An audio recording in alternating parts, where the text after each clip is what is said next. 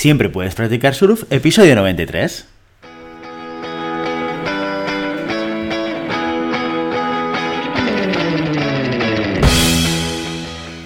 Bienvenido y bienvenida a Siempre puedes practicar surf, el podcast diario sobre recursos humanos. Este podcast está pensado para profesionales de recursos humanos, gerentes o jefes de equipo y podrás encontrar técnicas, consejos, ideas, conceptos y noticias sobre la gestión de personas, eso sí, con un enfoque práctico y aplicable. Hoy episodio 93 del martes 5 de octubre del 2021, programa que vamos a dedicar a las noticias de la semana. Pero antes dejadme que os recuerde que podéis encontrar más contenido en nuestro blog e información sobre nuestros servicios en nuestra web, globalhumancon.com.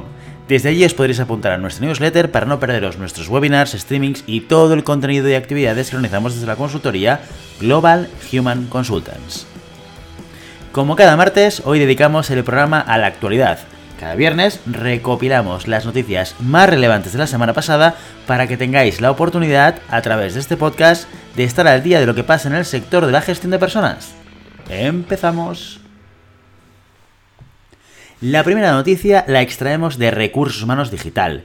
Y será buena o mala dependiendo de a quién se la digas. Si eres de las personas que tenían ganas de volver a la oficina y reunirse con sus compañeros, la noticia te va a alegrar.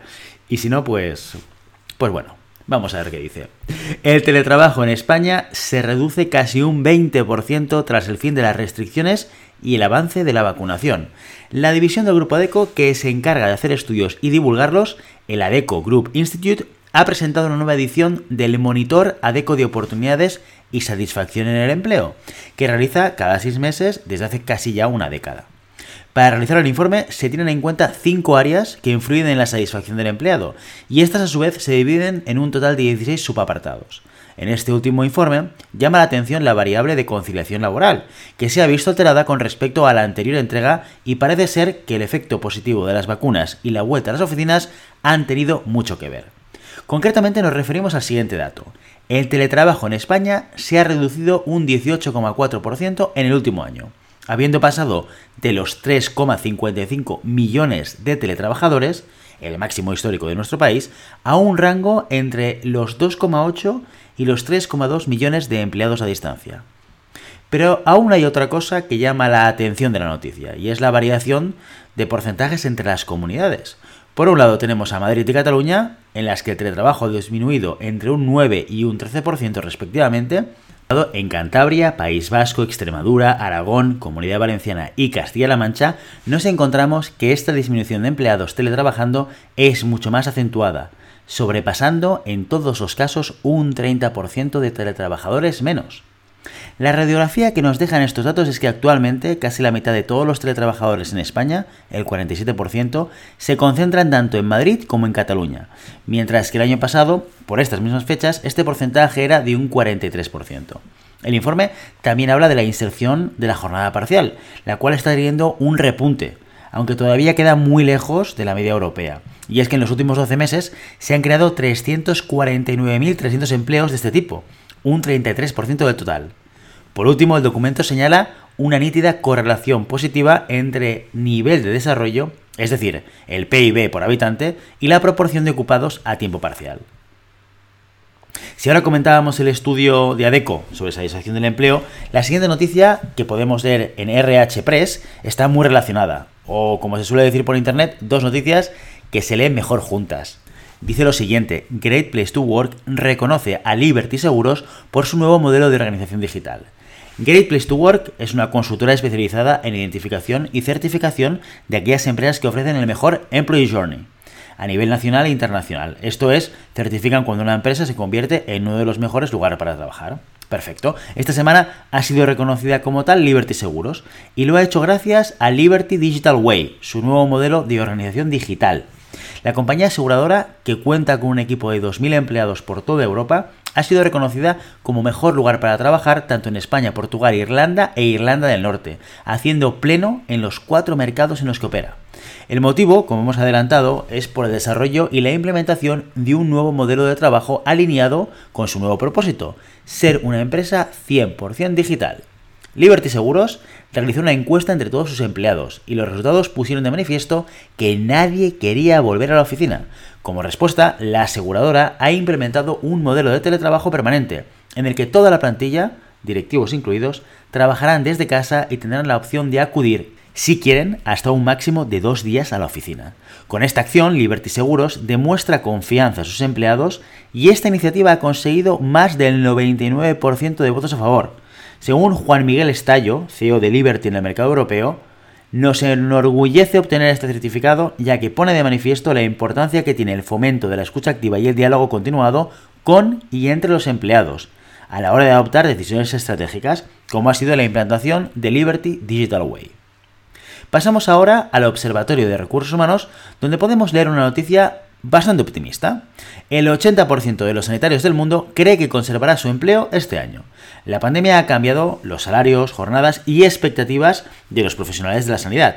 Por su parte, Randstad ha analizado esta situación a nivel global en un estudio sectorial que forma parte del informe anual Randstad Employer Brand Research 2021, a partir de estos datos extraídos en 34 países.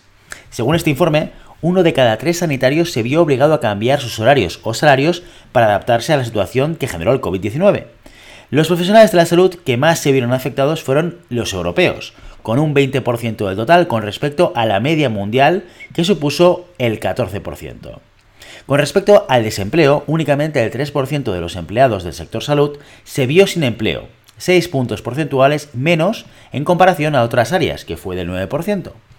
Otros datos interesantes ofrecidos por el estudio tienen que ver con los factores de satisfacción. En este sentido, los profesionales sanitarios encuentran la oferta salarial y las prestaciones como la variable más atractiva a la hora de decantarse por un empleo, seguido muy de cerca por la posibilidad de una buena conciliación laboral y un ambiente de trabajo agradable. El informe también indica que el 16% de los profesionales de la salud en todo el mundo cambió de empleador entre el 2020 y el 2021, y ante las perspectivas de futuro, solo un 20% teme perder su empleo. Esto quiere decir que los sanitarios son optimistas y todos aquellos que fueron contratados para reforzar las plantillas a causa del aumento de volumen de trabajo que provoca la pandemia se mantendrán, la gran mayoría, en sus puestos. Aprovecho este momento también para recordar la labor tan importante que han estado y continúan haciendo ante esta crisis sanitaria mundial, reconocer todo su esfuerzo y espero de verdad que estas expectativas se puedan cumplir. Y acabamos con otra buena noticia, también del mismo medio. PCT Cartuja 11. E Inserta Empleo darán formación digital a personas con discapacidad. El Parque Científico y Tecnológico Cartuja, entidad dependiente de la Junta de Andalucía, ha firmado un acuerdo de colaboración con la Fundación 11 e Inserta Empleo con el objetivo de promover la formación en materias IT, es decir, relacionadas con las nuevas tecnologías, a aquellas personas con discapacidad con este perfil. El proyecto quiere desarrollar una batería de acciones formativas totalmente gratuitas en el ámbito de la programación web, realidad virtual, impresión 3D, marketing digital, videojuegos o inteligencia artificial, entre otros. La meta es conseguir incrementar la cualificación profesional, las competencias laborales, las habilidades personales y profesionales, o dicho de otro modo, ayudarles a obtener las hard skills y soft skills necesarias para impulsar la empleabilidad de las personas con diversidad funcional e integrarlas más fácilmente en el mercado. No solo eso, la entidad también fomentará la difusión de oportunidades de empleo dirigidos a este colectivo. Esta iniciativa cuenta con la cofinanciación del Fondo Social Europeo. Sin duda, una muy buena noticia, ya que todos tenemos derecho a un empleo digno y a tener las mismas oportunidades en todos los sectores. ¡Viva la inclusión! Y ya sabes, no puedes detener olas, pero siempre puedes practicar surf. Ya hasta aquí nuestro episodio de hoy. Como siempre, queremos invitaros a que os pongáis en contacto con nosotros, nos deis vuestra opinión y nos sugiráis si tenéis algún tema concreto o alguna pregunta.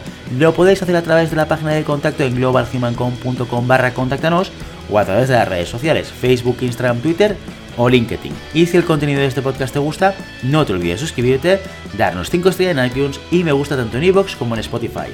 Igualmente recuerda que puedes encontrar más contenidos, noticias y recursos en nuestra web, globalhumancon.com. Muchas gracias por todo, por tu tiempo, por tu atención y por tu interés en estos temas sobre gestión de personas.